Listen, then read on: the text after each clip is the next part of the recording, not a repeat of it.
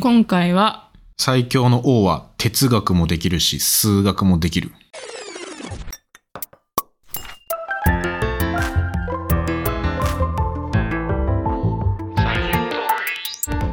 レンです。エマです。サイエントークは研究者と OL が科学をエンタメっぽく語るポッドキャスト番組です。三角形って書けます三角形ですかうん受け。ますよ。書けます。はい。それ本当に三角形ですかもう本当に三角形じゃないかもしれない。ちょっと歪んでるかもしれない。ああ。本当の三角形を書くにはどうしたらいいですかそれはもう書けないですね。書けない。うん。なんでだって定規とか使ったとしても、うんうんもう超拡大したら、もう原子レベルとかだったら絶対直線じゃないじゃん。うんうん。っていう意味では完璧は無理ってことね。 そう。完璧な三角形は書けないですね。うん。え、そもそも完璧な直線書けます書書けない。けない。うん。うんてかそもそも線っていう概念はさ、幅がないよね。そうだよね。幅がないから見えないはずだよね。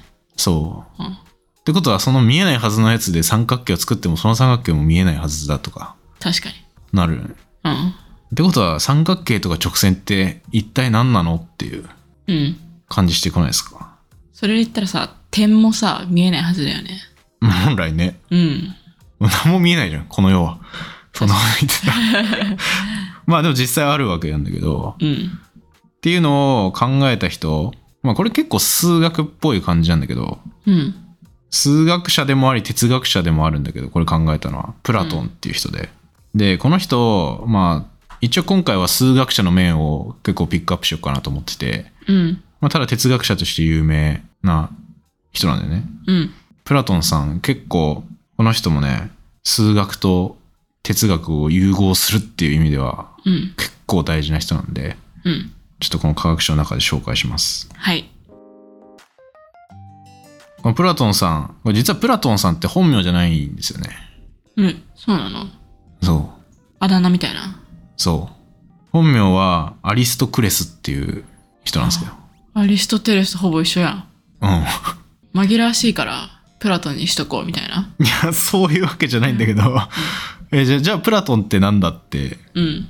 なんだと思いますこのプラトンって名前はあだ名なんだよあね。だ名なんだけどあだ名の意味ってことなんでプラトンっていうあだ名になったかってことそうプラトニウム。プラトニウあプラトニックみたいなプラトニッ ク急に。えでもプラトニックもプラトンから来てるんだけどえー、あれプラトニウムってさ実際にあったっけえ何プラトニウムってなんかテネテネットとか出てこなかったっプラトニウムけうんプルトニウムじゃなくてああプルトニウムプラトニウムっていうさ元素みたいなのあったっけあプルトニウムですそれそれプルトニウムかあの原子力とかのプラトニウムってなかったっけなんかプラトニウムってなんだないかなんであだ名で呼ばれてるかプラトンがうんまあ相性みたいなもんなんだけどさ他えその当時は相性なかったの他の人うんみんなが持ってたわけじゃないでもプラトンがうんとあることをやってたからうん別の名前がついてるふーん哲学者だったら別の名前もらえるとかあーいやそういうわけじゃないんだよねこれプラトンだけめっちゃ特殊でうんこれなんでかっていうと、あの、リングネームなんですよね。おうプラトンレスラーなんですよ。おうすごいねそうなんだそう、これ古代ギリシャでもさ、うんめちゃくちゃレスリング流行ってて。へえで、なんかパレーっていうのが当時の正式名称らしいんだけど、うんギリシャのレスリング。で、この時さ、古代オリンピックはもうやられてたの。うんの中に、その徒競走の次に導入されたのがレスリングで、うんそれぐらい人気があって、で、このプラトンめちゃくちゃがたい良い人だったらしいね。うんだからね、だからプラトンってギリシャの言葉で広いっていう意味らしくて、ああ肩幅みたいなそう、肩幅みたいな、そうザ肩幅みたいな感じで、でそれがリングネームになってて、えーでその名前でめちゃめちゃ人人気というか、まあ有名になったから、うん今でもプラトンって呼ばれてる。へえなるほどねもう不思議なんだけど、広いっていうあだ名なのかそう、広いって言われらしいよ。 でかいみたいなそこいつがたいい人みたいなう。うん。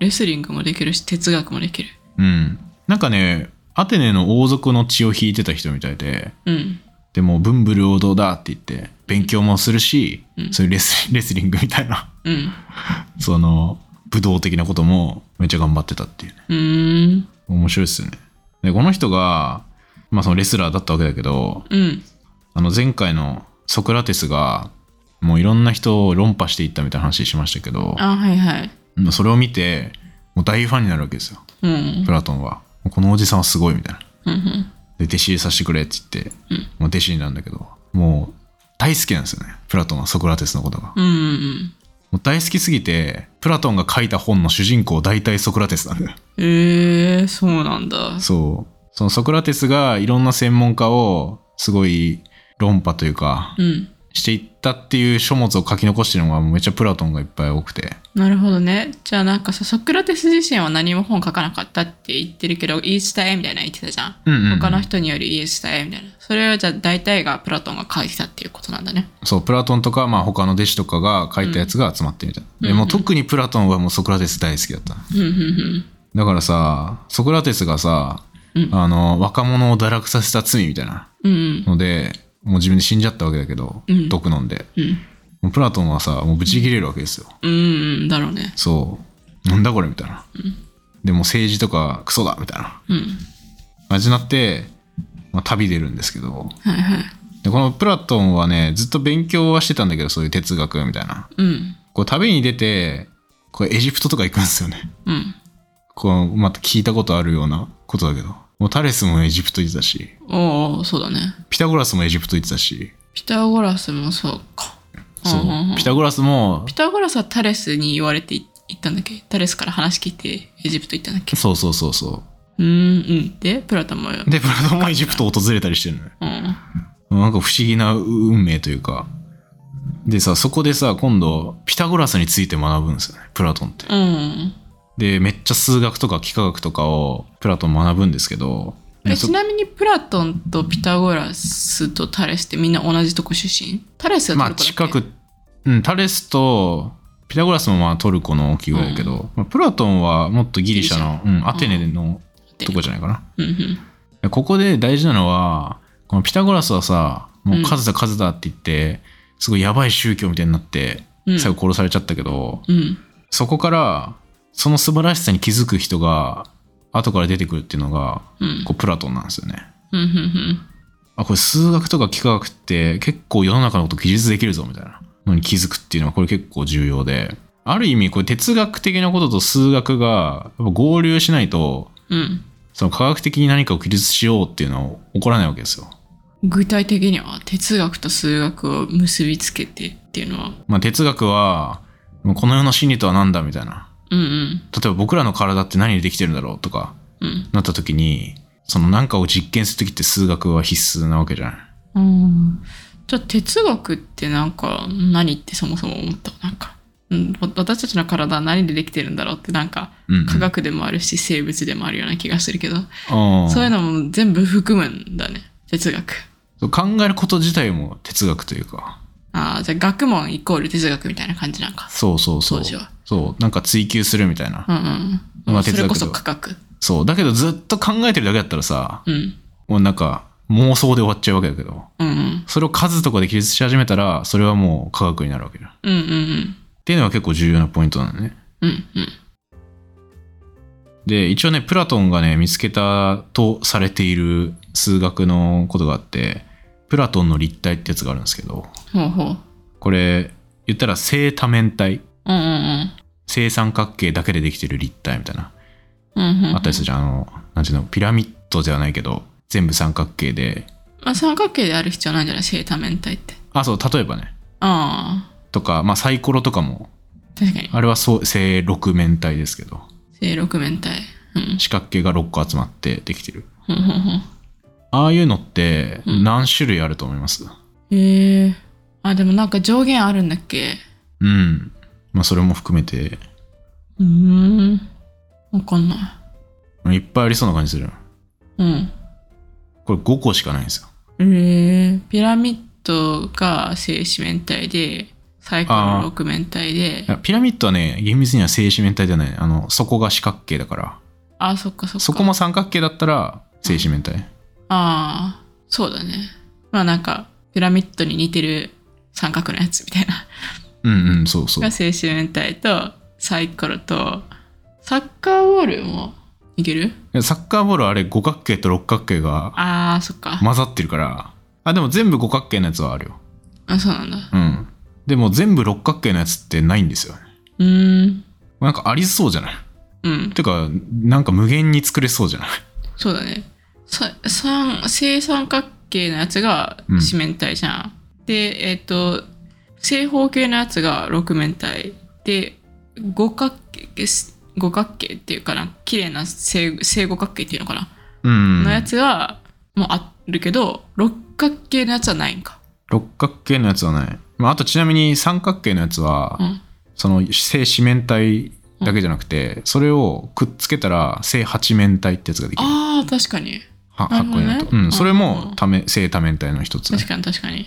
でさらにそのこれ一個の頂点からうん何個ず図形が出てるかみたいなのを考えれば分かるんだけど、多分サイコロだったらさうん一個の頂点にさ四角形が3つついてるわけじゃんあ三つうん確かに、うん、 3つついてるじゃそうんだねだけど4つにしちゃうとうん要は四角形の一辺90度で、うんかける4したら360度になっちゃうんでうん平面にしかなんないうん伝わるかなうんうんうんわかるわかるそうだから1個の頂点から何個立体じゃななんて説明したらいいか何個の多面体を出せるかみたいななそう何個の四角形をつけれる一体を保ったかままそうそう、うんうんで三角形だと1個の頂点に、まあ、3つつけてもできるし4つつけてもまだいけるし三角形だと1個の頂点に3つもいけるし確かに4つもいけるしうんうん三角形は60度だよねそう60イメージできるかなこれ、うんできるできるでさ603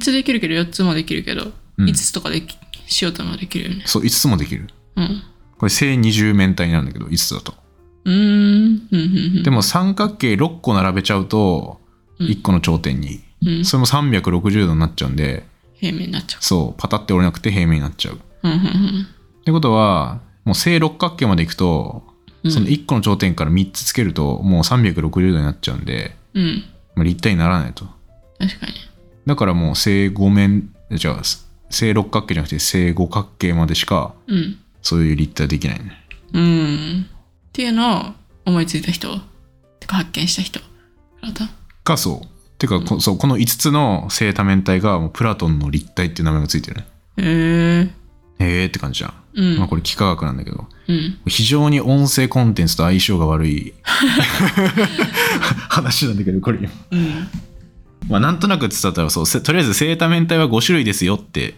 うんう言っんてるみたいな、まあじゃあ三角形のやつがあうん123と四角形のやつが1個んうんうんうん五角形のやつも1個かそう五角形って一つの頂点の角度どれぐらいだっけ108度うんだったらかける3できるんかあそうだね隠れる3できて360度より小さかったらいけるみうたんいなね、まあ実際これピタゴラスピタゴラスの弟子たちもうんまあいみいくつか見つけてたんだけどこういう正多面体をそう正多面体を、だから全部プラ プラトンだけが見つけたってわけじゃないけど、まあ、まとめたのがプラトンって感じまあでもその数に限りがあるよって言ったのはプラトンだけかな。ああそうかな正多面体は5個しかないですよって。うん多分そうだと思ううんうん。でそのうち3つがピタゴラス学科が見つけててうん他2つはテアイテトスってまあ別な人がまたいるんだけど、まうん。うん。あその人が見つけてるみたいうなん。感じ。まあこういう幾何学のこともやってる人なんですよね、プラトン。うんうんとてもね、レスラーのね、偉業とは思えない。うん。確かに。頭いいよ。そうだね。で、こういうのをやってると、まあ、プラトンいろんな天文学とか他の学問もやったりするんですけど、うん。これ数学だけちょっとレベル違うなっていうのに気づいてたみたいなんですよ。うん。まあ、よくこの科学者の話も出てくるけど、数学はいろんなやつの基礎になってるから、うんうんうん。ちょっとレベル違うよね、みたいな。うんうん。のをプラトンも言ってて、で、いろんな学問のちょっと上に数学があって、うん。でもその数学では最初に言ってたあの完璧な三角形描けないみたいなほうほう。あるじゃん。でも、うんで完璧な三角形を考えられるのは哲学だっていうおお。ことを考えるよね。まあ概念上でしかないよみたいな。そうそうそう。ほうほう。それを考えるのは哲学だってなるから、そのなんていうの学問っていうものをうん。ピラミッド構造で考えた時に、うんもう一番上が哲学うんうん概念上そういう三角みたいな完璧なものがあるうんでその下に数学があるうんうんでその下にその他の学問みたいな感じ、っていうね学問にはもう重要度ってあるよねみたいなうんのを言ってるのもこれプラトンなんですよねなるほどねうんなるほどって感じだけどうんうんうんまあこれ天国のタレスとピタゴラス大喜びだと思いますけどねでもさそのさ、うんプラトンがいる言う哲学ってさうんどういう学問なんだろう概念上で考えるってことああそうだって今さっきの話だったらさうん哲学ってもう学問全部みたいな風に言ってたじゃんまあ全部というかもう基盤というか哲学って何ああそうだねその説明をした方がいいねうんプラトンが言ってる哲学は、例えばその完璧な三角形っていうものはうん書けないんだけどあるってみんな思ってるよねっていう。っほうほうてことはこの世界じゃないところに完璧な三角形があって、うんそのイメージを僕たちが共有してるだけじゃないって考える。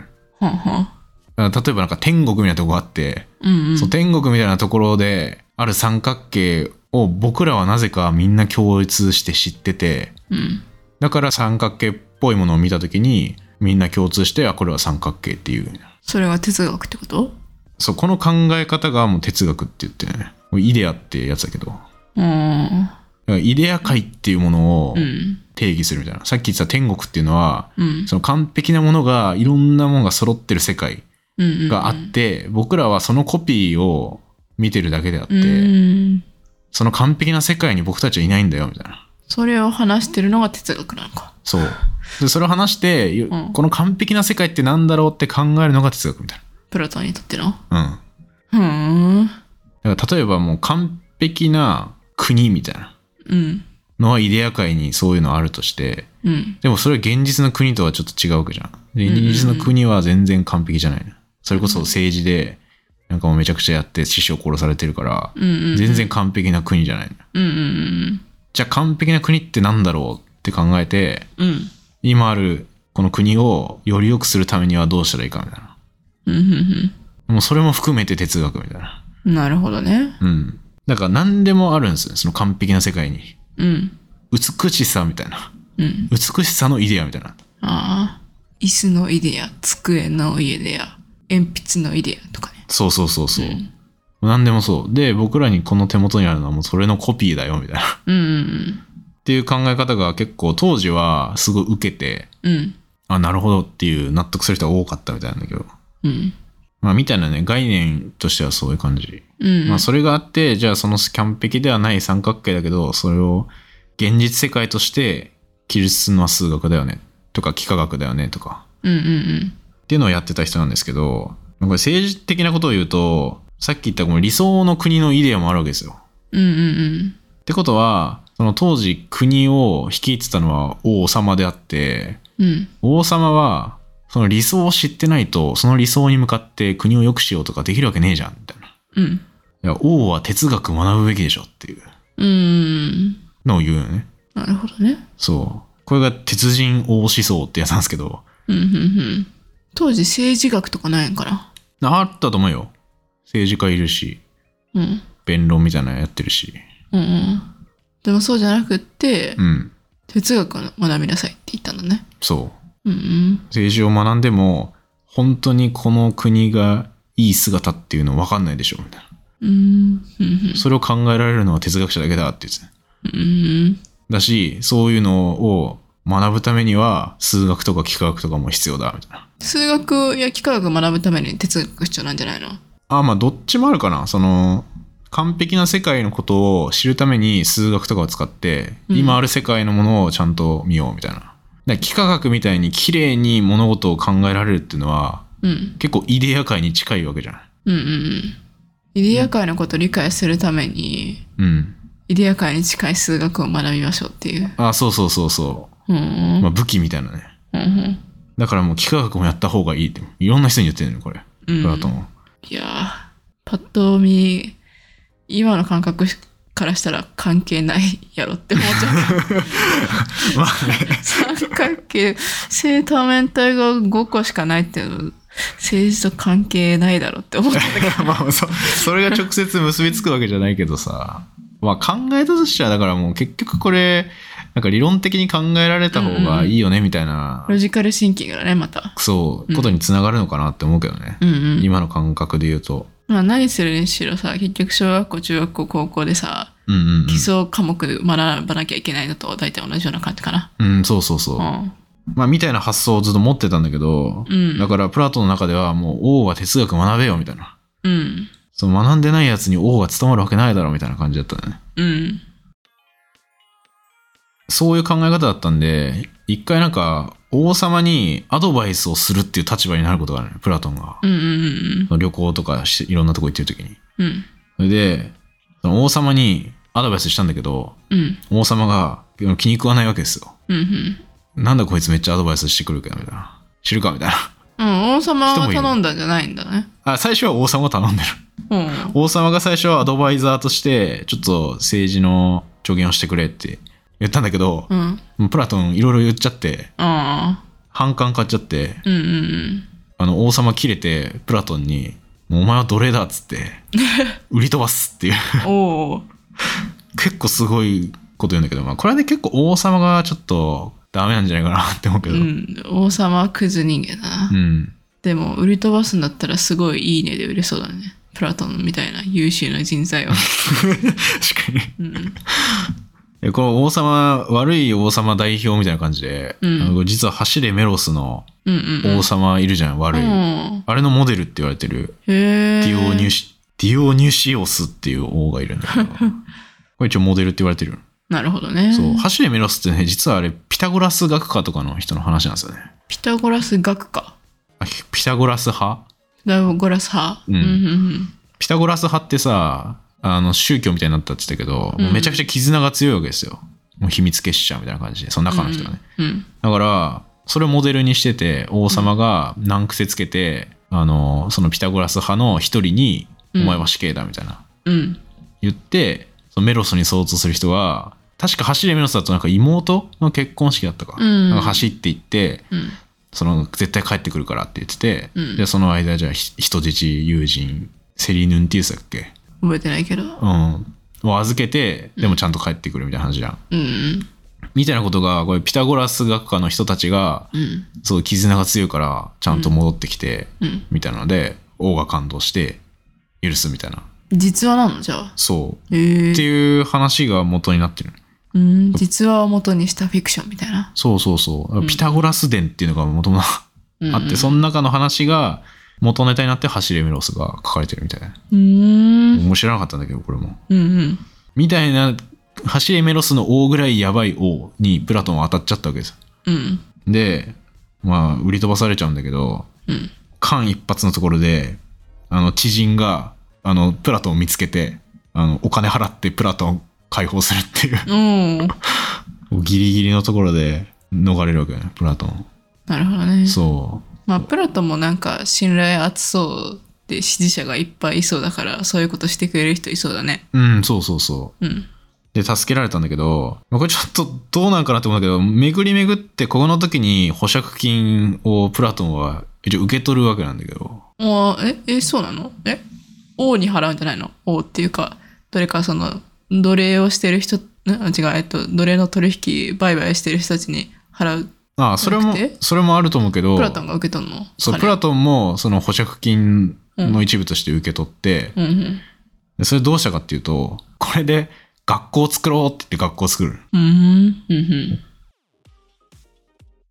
で、これなんで学校を作るかっていうと、さっきもさ、あの、王様は哲学やっぱ分かってないとダメだみたいな。うんでさ、身をもって知るわけじゃん。王様やっぱりダメだわ、みたいな。うん分かってないともうダメだわそう、ダメ王しか生まれんわ、こんな世界は、と思って。うんだったらもう哲学王を作っちゃおう、みたいな。ああそういうことねそう。もういろんな人に哲学を教えて、うんもうその人が王になれば、うん、うんもういい国できるぞ、みたいな。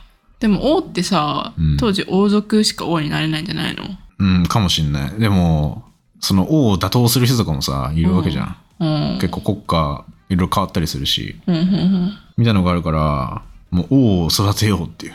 まあ、とりあえず民衆に政治を教えようみたいな。うん。っていうかね、才能ある子供とかもあ集めて、一箇所に。うん。でも英才教育するんですよ。うんうんこれがね、アカデメイアっていう、うん。おうこれアカデミアの始まりですね、これが。へえ。結構すごくないなんか、これ大学の始まりなんだけど、最初さ、こんな哲学を作ろうぜみたいな感じでさ、 うん。大学始まってんだよ。もう年齢とかも大学生ぐらいの年の子たちを集めるっていうことなのかな。うん、まあ結構それぐらいなんじゃないかな。若いい人集めてってうんう感じで。ん。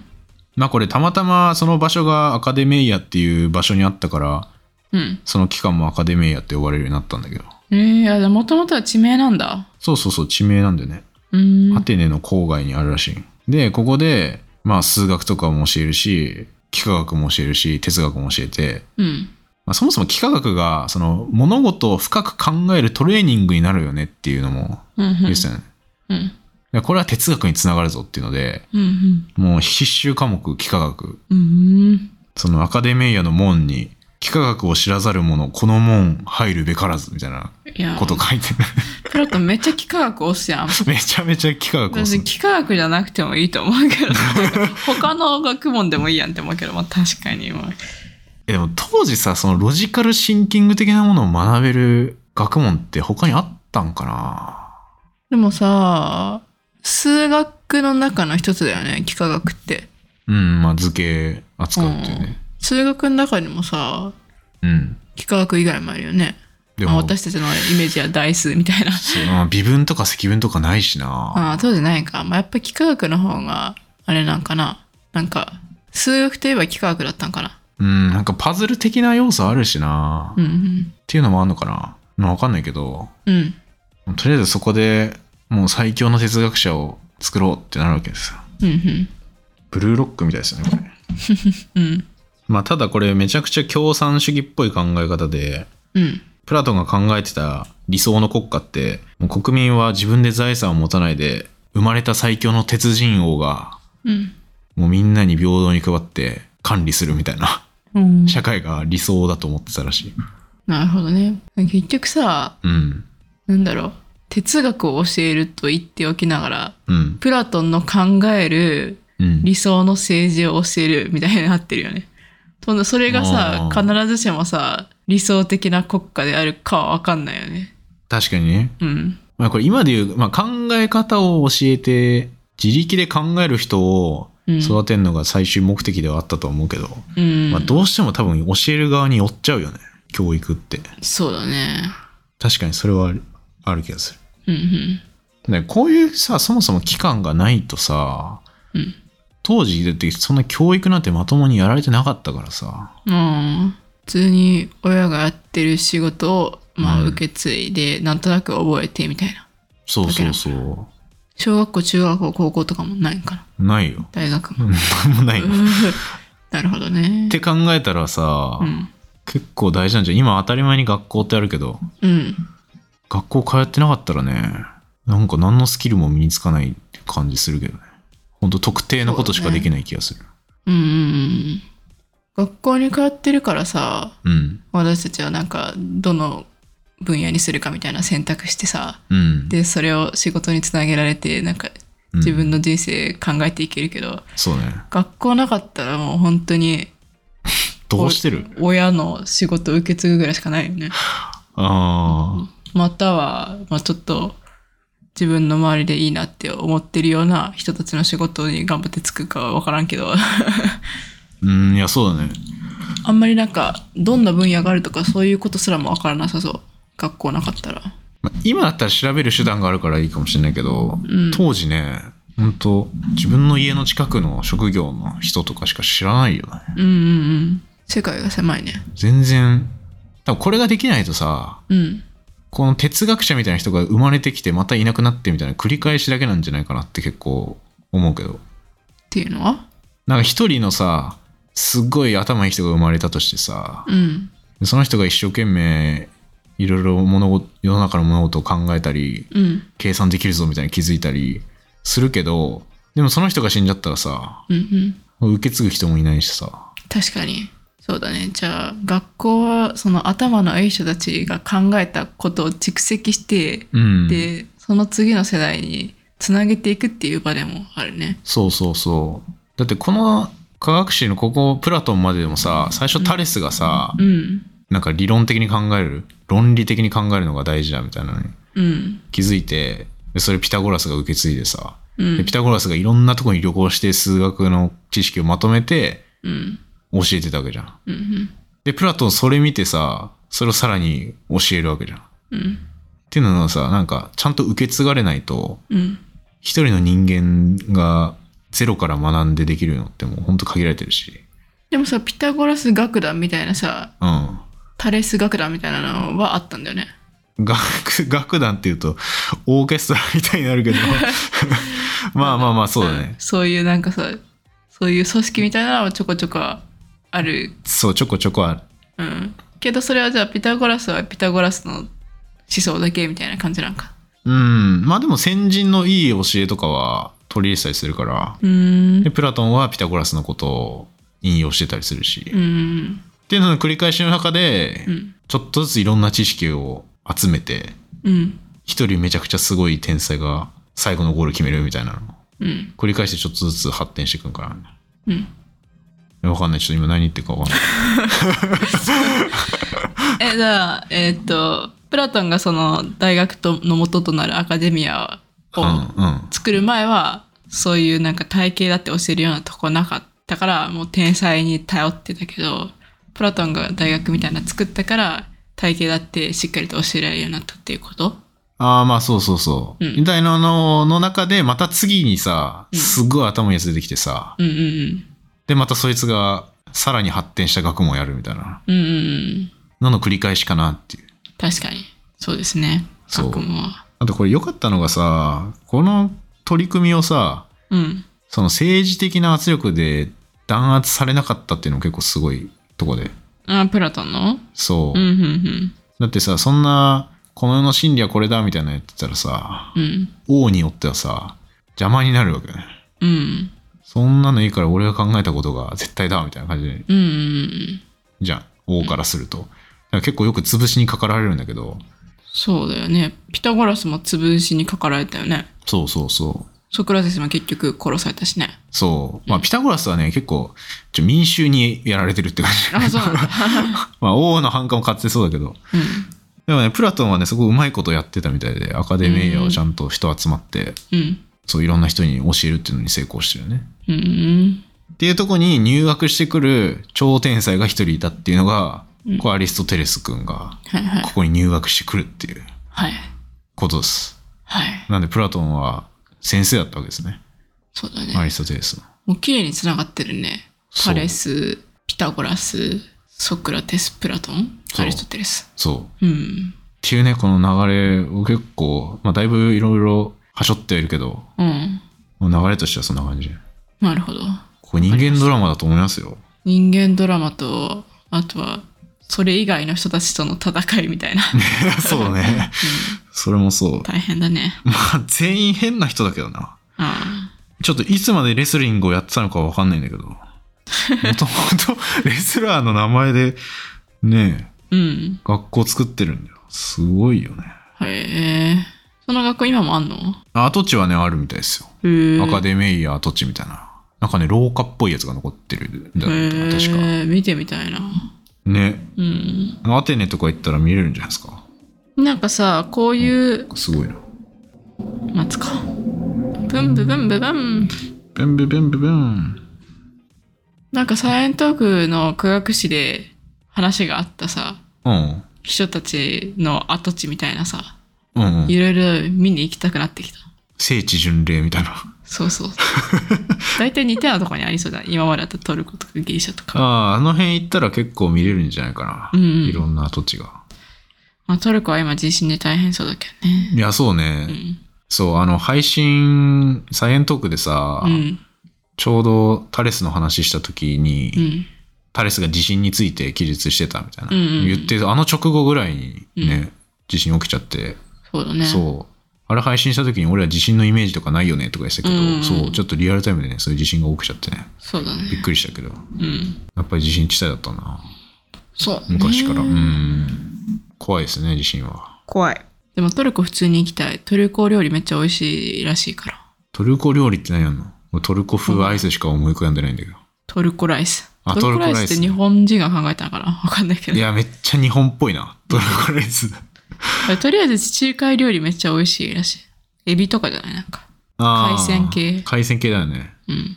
行きたいな。行きたいな。インスタグラムとかでさ、うん。すごい綺麗な人とか見てるのってさ、うん。ある意味、イデアなんじゃないうん。なんか自分にとっての完璧みたいな。イデア眺め装置なのかもしれない。インスタグラムって。インスタグラムどうなんだろう ね。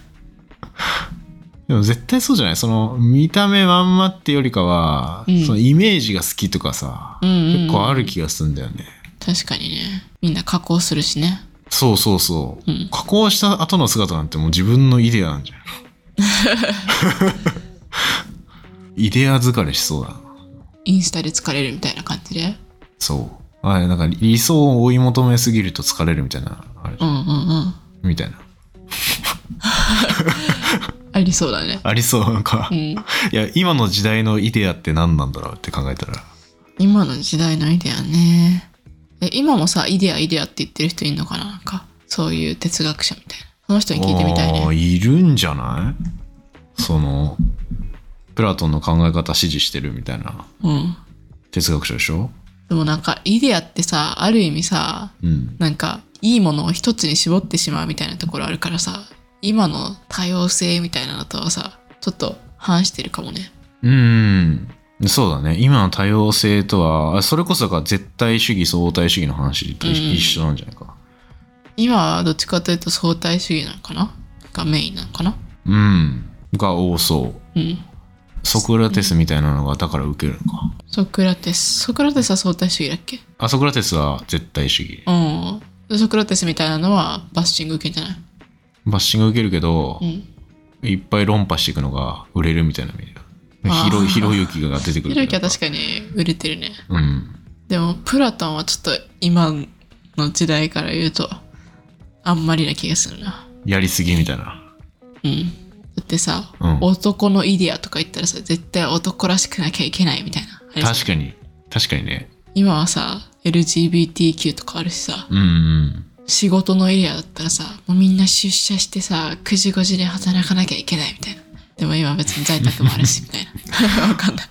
いろんな仕事がありますよって。確かに。でも今の時代のイデアはでも、そういう柔軟に働くっていうのが、うん。また理想みたいな、ああ、なのかな。なのかもしれないけど。ああ、じゃあそっか、男のイデアも、一つじゃ、一つじゃなくて、うんいっぱいありますよっていうことを。そうじゃない。イデアイコールなんか古い考え方みたいなのではないから、なんかなんつうの、アップデートできるというか。ああ、より良いものを目指すみたいな。そうそうそうう。んうん。それは重要だね。より良いイデア界をつ自分の中で作るみたいな。 ああ。でもそういうのが目標があるみたいなことじゃん。うん平たく言うと。まあ確かに大事だよね。それは大事。目標なかったらね、うん。不安ってなっちゃうもんね。そう、だから俺今もう土日のイデアとか書いた方がいいかもなってちょっと思い始めた。確かに私たちの生活のイデアとそうそう。 私たちのより良い生活とはみたいな。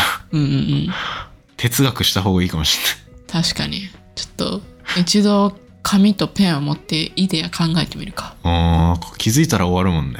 ちょっと、い気づいたら終わるよねろいろ、連休とかでもいつの間にか終わってるからねそう、もうやりたいことできてないのはちょっとね、そう良私くないみもたいな。 IKEA の家具買ったんですけどうん、 イデアみたいだ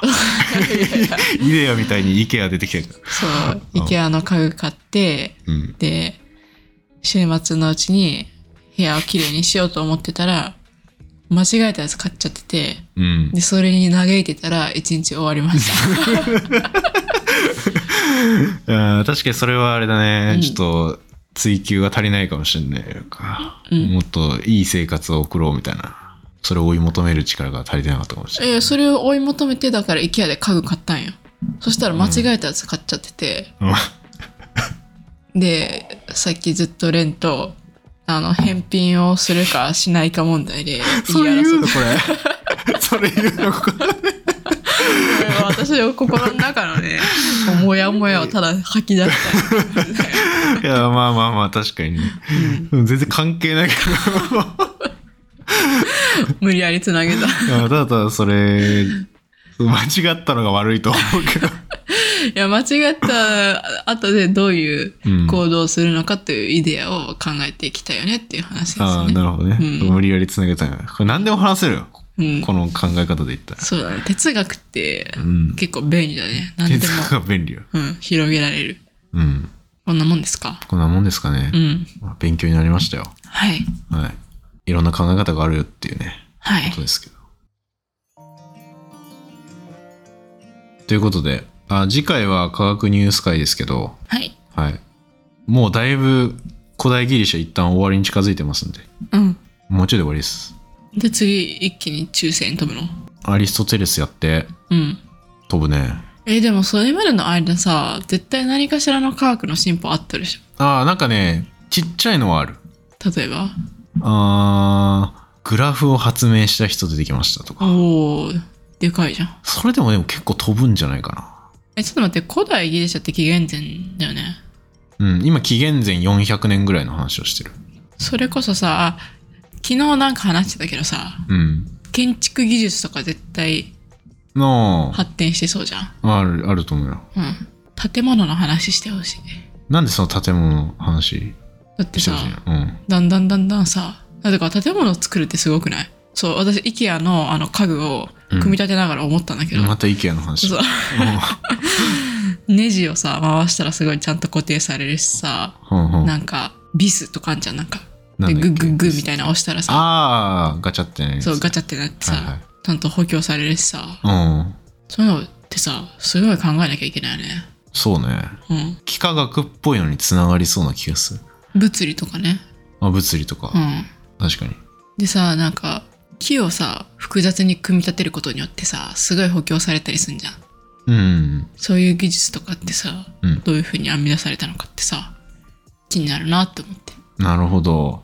うん。建築学ポッドキャスト。あ、でも今もさ、哲学の話してるから。ああ、まあでもこれは、科学史の一環としてなんかさ、そう。絶対さ、だって紀元前って さ、建築学は千年科学に含めていいのか。 いやいいいいいいもう何でも含めていいから。まあ何でもありっちゃ何でもありか。ちょっと考えますわ、それは。うん。まあ、あくまで今あの西洋でうん。どうだったかみたいな。ああ、ずっと西洋なんか。まあメインは西洋だね。へえ。でもさ、日本からしたらこれまだ何も始まってない。日本の歴史で言うとさ、うん。だって700年とかじゃない日本史の始まりって。私ね、本当に歴史がわからなくて、そうなんですか。卑弥呼とかの時代そう。1800年前。だいつから200年とかさ。うん。さすがにね、だってさ、うん。泣くよ、うぐいす平安京だよね。うん。 700年ではないんじゃん。もっと前な感じあるよね。あ、間違った。卑弥呼は239年とか、うーん。大和政権が250年とかだからうーん。聖徳太子とかは聖徳太子なんてもっと先だよ。600年ぐらいに生きてた人なんで、そういうのよりもずっと前に、うん。こんな数学とかやってるんだよ。ドン引きじゃないえーでも聖徳太子とかの時代でさ、数学全くやってないから。日本でそんな有名な数学者とかは聞いたことないけどね、その時代の。寺子屋とかっていつだっけ江戸時代だ、それ。江戸時代。 江戸時代はもう、ちょっと前だよ。確かに。えーじゃあ数学なしで、そういいういろいろさ、建築技術とかさ、あとはなんか、なんか、銅像とか作ったりしてんじゃん、なんか。大仏とかさ。ああ、その辺そういう風になね、ってる確かに持ち込まれたのはどうやってんだろうね。日本の。でも設計とかすんのさ、うん数必要じゃないって思うけどね。どうなんだろう独自に発展してたんかなまあそれはちょっと私俺わかんないなそれ調べてみないと、日本版で科学史やっても面白いかもしれないね確かにね。はいっはい。てことで以上かなはい。はいありがとうございましあたりがとうございました。